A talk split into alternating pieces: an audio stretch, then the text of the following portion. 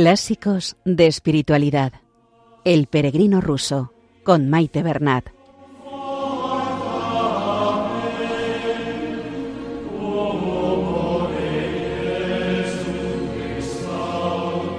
Un saludo a todos los oyentes de Radio María y bienvenidos al programa Clásicos de Espiritualidad con El Peregrino Ruso. Un saludo a María, nuestra Madre, que interceda por nosotros y por el mundo entero ante el Padre.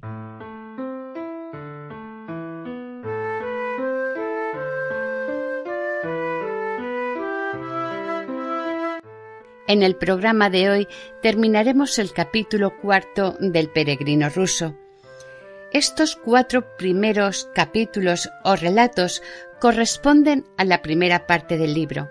Se trata de los primeros manuscritos que se encontraron y que fueron editados por primera vez en Kazán hacia el año 1884 y posteriormente con una mejor edición en 1930. En el año 1911 fueron hallados otros tres relatos entre los papeles del Starech Ambrosio de Optino, con el tiempo se incorporaron al libro y forman la segunda parte. Son también anónimos y tienen un tono más didáctico que los primeros.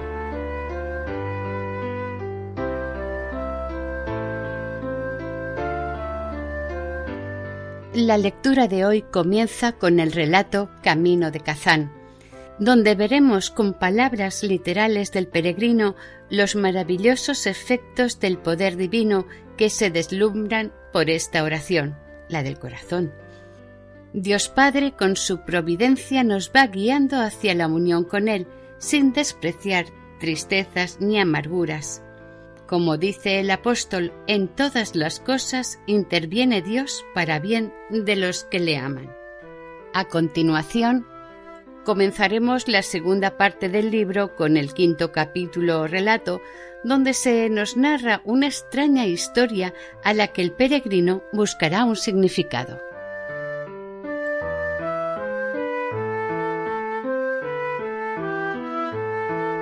Comenzamos la lectura. Continuación del capítulo cuarto. Relato Camino de Kazán.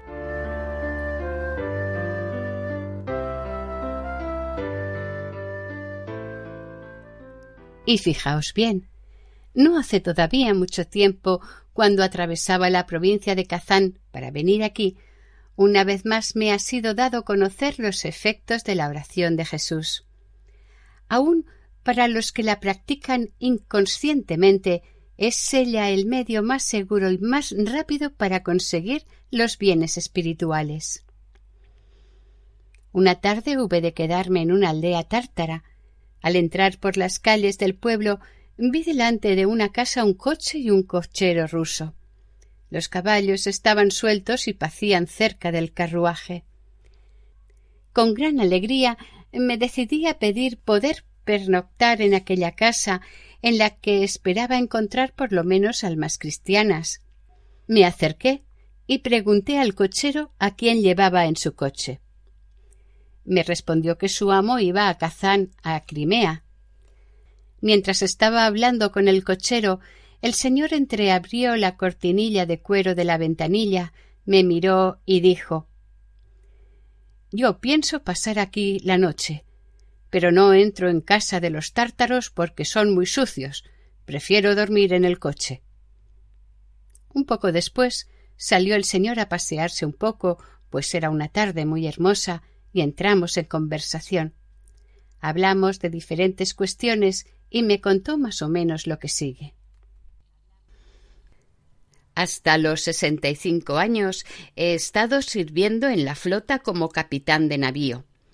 Al irme haciendo viejo enfermé de gota y me retiré a Crimea, a unas tierras de mi mujer. Casi siempre estaba enfermo. Mi mujer era muy aficionada a las recepciones y más aún a jugar a las cartas. Acabó por cansarse de vivir constantemente con un enfermo y se marchó a Kazán, a casa de nuestra hija, que es esposa de un funcionario. Se lo llevó todo consigo, hasta los servidores domésticos, dejándome por servidor a un niño de ocho años, ahijado mío. Así continué, privado de toda compañía durante tres años. El muchachito era muy despierto, arreglaba el cuarto, encendía el fuego, me cocía el puchero y calentaba mi tetera. Pero al mismo tiempo era muy impulsivo, un verdadero pilluelo. Corría, gritaba, jugaba, daba golpes por todas partes y me molestaba mucho. Por mi enfermedad y por pasar el tiempo yo leía mucho autores espirituales. Tenía un libro excelente de Gregorio Palamas sobre la oración de Jesús. Lo leía casi de continuo y hacía un poco la oración. El ruido que armaba el chico me resultaba muy desagradable y ninguna medida ni castigo alguno conseguían de él ninguna enmienda. Acabé por inventar un medio. Le obligué a sentarse en el cuarto en un banquito pequeño y a repetir allí la oración de Jesús. Al principio esta medida le resultaba tan violenta que, para no cumplirla, callaba mas para obligarle a ejecutar mi orden llevé unas varas a casa. Cuando él rezaba la oración, yo leía tranquilamente o escuchaba lo que él decía. Pero en cuanto se callaba, yo le mostraba las varas y temblando de miedo comenzaba de nuevo el rezo. Esto me hacía mucho bien, porque por fin en mi casa comenzaba a haber calma y silencio. Pasado algún tiempo pude ver que ya no era necesaria la amenaza de las varas. Ejecutaba mi orden con gusto y mucha alegría. Más tarde su carácter cambió completamente. Empezó a ser suave y tranquilo y cumplía mucho mejor con los trabajos domésticos. Yo me alegré mucho y empecé a darle mayor libertad. ¿Cuáles fueron los resultados? pues que se habituó también a la oración que la repetía sin cesar y sin que yo tuviera que obligarle a ello en modo alguno. Cuando hablaba de ello, me respondía que sentía unos deseos irrefrenables de recitar la oración. ¿Qué sientes cuando rezas? Nada especial, pero me siento bien cuando rezo la oración. Pero, ¿cómo bien? No sé cómo explicarlo. ¿Te sientes alegre? Sí, me siento alegre. Tenía doce años el muchacho cuando estalló la guerra de Crimea. Yo partí para Kazán y lo llevé conmigo a casa de mi hija. Allí lo instalamos en la cocina con los otros domésticos y se sentía muy desdichado porque éstos pasaban el tiempo entreteniéndose y jugando y también burlándose de él sin dejarle ocuparse en la oración. Pasados tres meses vino a buscarme y me dijo Me voy a casa. No puedo aguantar esta vida de tanto barullo. Y yo le respondí ¿Cómo quieres irte tan lejos solo y en pleno invierno? Espera hasta que yo me vuelva y te llevaré conmigo. Al día siguiente el muchacho había desaparecido Enviamos a buscarle por todas partes, pero todo fue inútil. Al fin, un buen día recibí una carta de Crimea. Los encargados de la casa que tengo allí me anunciaban que el 4 de abril, al día siguiente de la Pascua, habían encontrado al chico muerto en la casa solitaria. Lo encontraron tendido en el suelo en mi cuarto, con las manos cruzadas sobre el pecho, su sombrero debajo de la cabeza y el pobre vestido que siempre llevaba encima y con el que había huido. Lo enterraron en mi jardín. Al recibir esta noticia yo quedé admirado de la rapidez con la que había llegado hasta allí. Había partido el 26 de febrero y el 4 de abril lo encontraron muerto. Tres mil verstars en un mes apenas las puede hacer un caballo, pues son cien versters al día. Además, con muy poca ropa, sin pasaporte y sin una moneda. Aun en el supuesto de que encontrara un carruaje que lo hubiera llevado, esto no habría podido acontecer sin intervención divina. Por donde se echa de ver que mi pequeño criado encontró el fruto de la oración, mientras que yo, al final de mi vida, todavía no he podido llegar tan alto como él. Dije yo entonces al Señor ese excelente libro de Gregorio Palamas que vos habéis leído, yo lo conozco, pero en él se habla más bien de la oración oral. Deberíais leer este otro libro que se llama La Filocalia. En él encontraréis la completa enseñanza de la oración de Jesús en el espíritu y en el corazón. Al decir esto, le enseñé la Filocalia. Escuchó mi consejo con alegría y respondió que iba a adquirir el libro.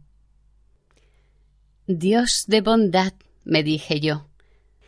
Qué maravillosos efectos del poder divino se descubren por esta oración.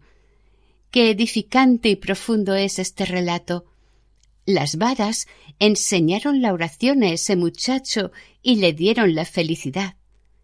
Las desgracias y tristezas con que nos encontramos, ¿qué otra cosa son sino las varas de Dios? ¿Por qué temer, pues, cuando la mano de nuestro Padre Celestial nos amenaza con ellas. Él está siempre lleno de infinito amor para con nosotros y estas varas nos enseñan a orar con mayor fervor y nos conducen a la dicha inefable. Aquí di fin a mis relatos y dije a mi Padre Espiritual Perdonadme en nombre de Dios, he hablado mucho y los padres enseñan que una conversación aún espiritual, es sólo vanidad si se prolonga demasiado. Ya es tiempo de ir a buscar de nuevo al que me va a acompañar a Jerusalén. Rogad por mí, pobre pecador, a fin de que el Señor en su misericordia haga que todo me suceda bien en mi peregrinación. Así te lo deseo, con todo mi corazón, amado hermano en el Señor, me respondió que la sobreabundante gracia de Dios ilumine tus pasos y te acompañe en tu camino, como el ángel Rafael acompañó a Tobías. Hasta aquí el capítulo cuarto y también la primera parte del peregrino ruso.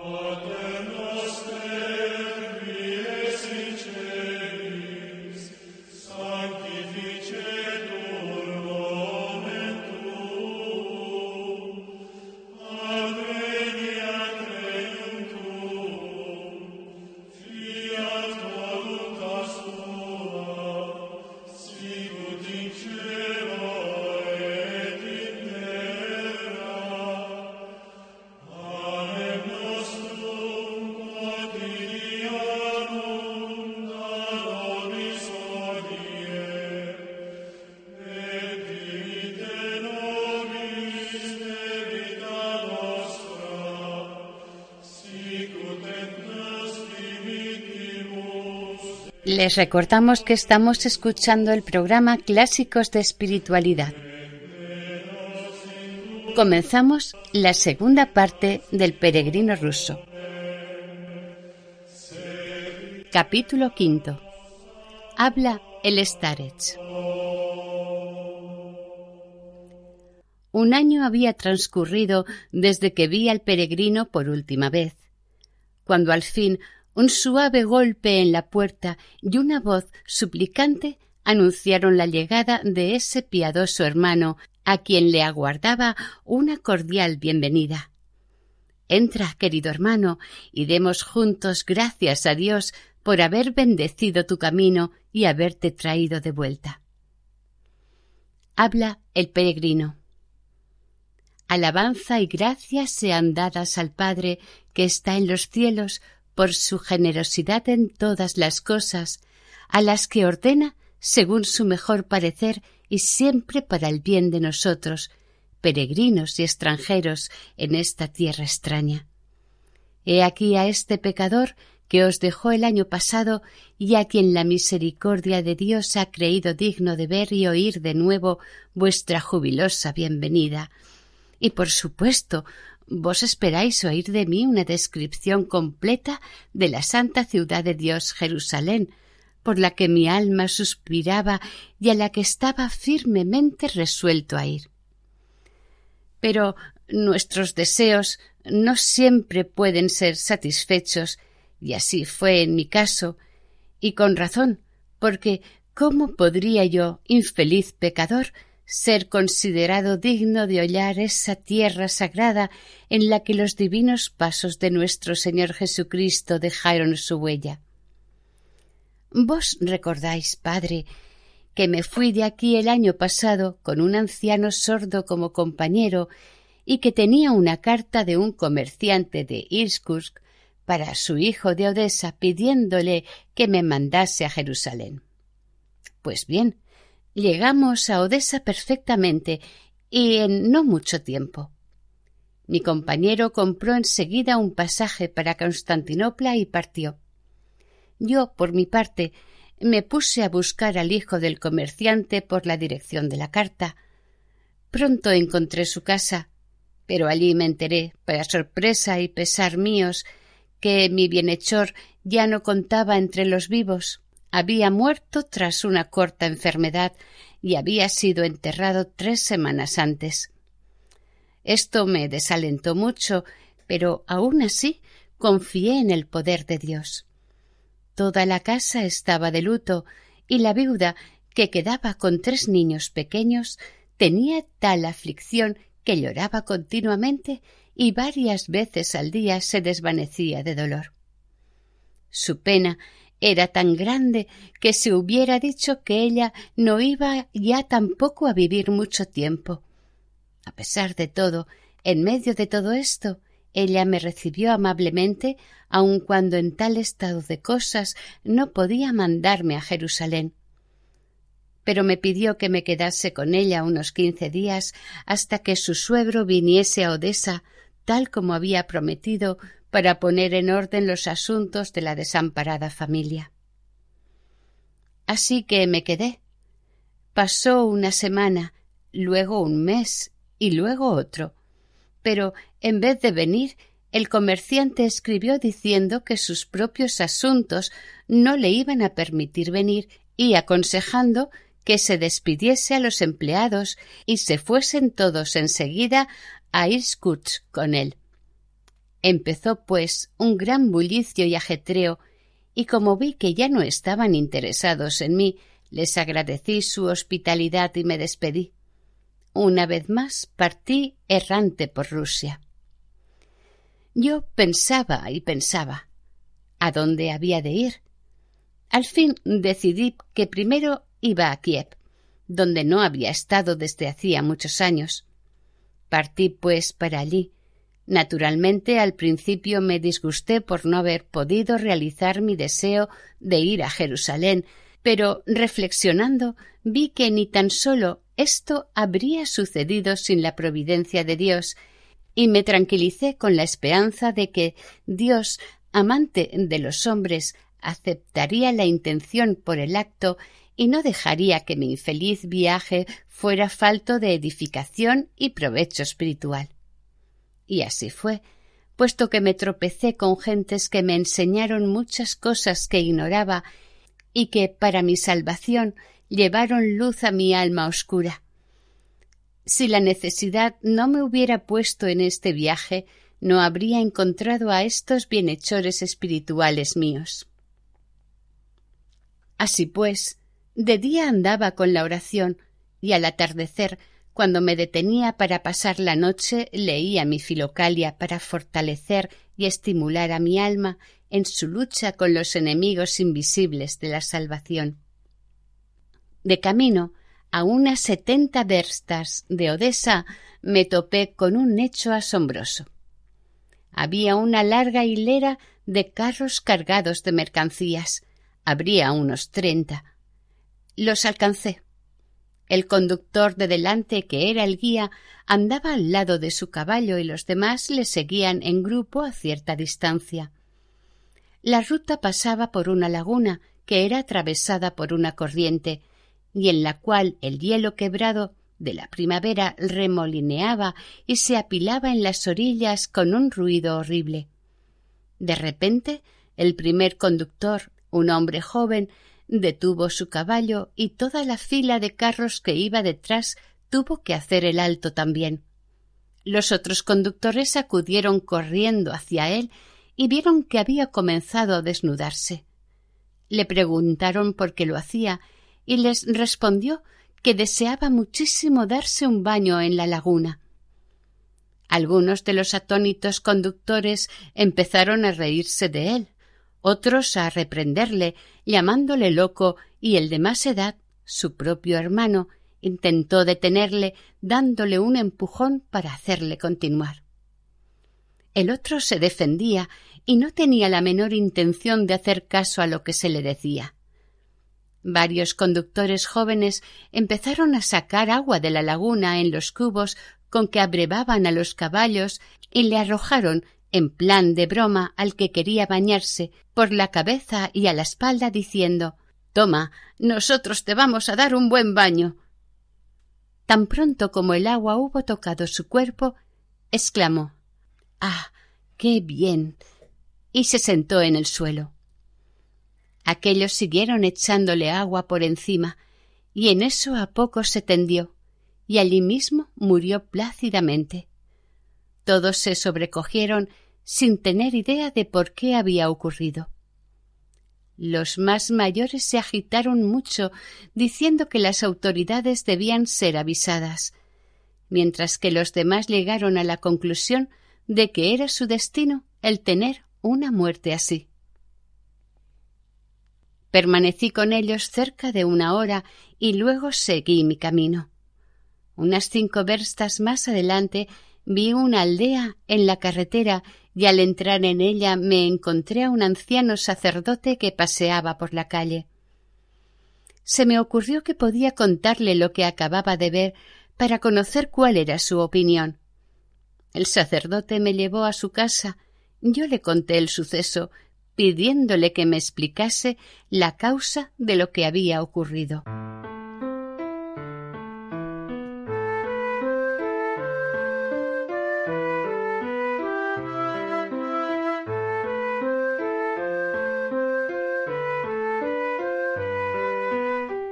Hasta aquí el programa de hoy. Continuaremos, si Dios quiere, la semana que viene. Si desean ponerse en contacto con el programa, esta es nuestra dirección de correo electrónico clásicos de espiritualidad en la sección de podcast de la página web de Radio María pueden volver a escuchar el programa de hoy y todos los emitidos anteriormente. También hay posibilidad de descargarlos. Si prefieren adquirir el DVD, pueden llamar al 91 822 80 10. Que el Señor y la Virgen les bendigan.